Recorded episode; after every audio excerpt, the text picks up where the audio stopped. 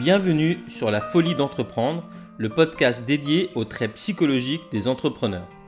Je m'appelle Aram Attar, je suis investisseur professionnel, conseil en transactions complexes et le fondateur de la Teach Academy, la première plateforme de e-mentoring pour se former à lever des fonds ou devenir investisseur en capital.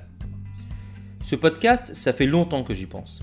J'ai fréquenté des entrepreneurs depuis le début de ma carrière professionnelle, il y a 20 ans, mais ça s'est considérablement accéléré en 2008 quand j'ai commencé à travailler comme investisseur en capital. J'ai eu alors l'occasion de côtoyer des entrepreneurs de très près, de voir leurs joies et leurs peines, leurs doutes et leurs convictions. En 2012, je m'en suis rapproché encore en me mettant à mon compte pour accompagner les fondateurs de boîtes innovantes dans leurs projets de croissance. L'aventure Teach Me Academy que je mène depuis 2018 m'a permis de boucler la boucle en quelque sorte. Les réveils à 3 du mat pour ajouter une page, inutile sans doute, sur le site web, les journées passées à compter les quelques pékins qui se pointent pour lire une demi-page de blog, les cris de joie à la première commande de 47 balles quand t'as fait 504 chiffres d'affaires tout seul pendant des années, bref, j'ai connu les hauts et les bas du démarrage de boîte. Je me suis toujours demandé ce qui faisait que quelqu'un se lançait dans l'entrepreneuriat, et ce qui faisait un bon entrepreneur ou plutôt un entrepreneur à succès.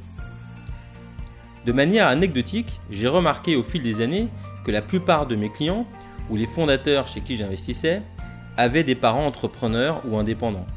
Que les entrepreneurs que je côtoyais et qui devenaient souvent des amis d'ailleurs, n'étaient pas des gens faciles au quotidien. La plupart sont durs et peu empathiques. D'autres ont manifestement un déni de réalité.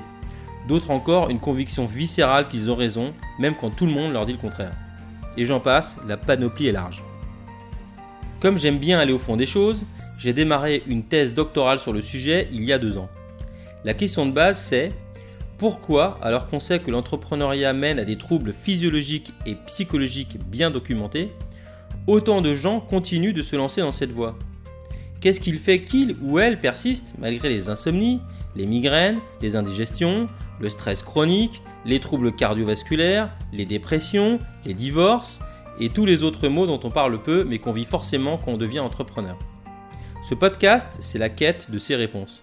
Quels sont les traits psychologiques des entrepreneurs qui expliquent ce comportement à la limite du destructeur, mais qui leur permettent aussi de gagner et d'être nos héros modernes?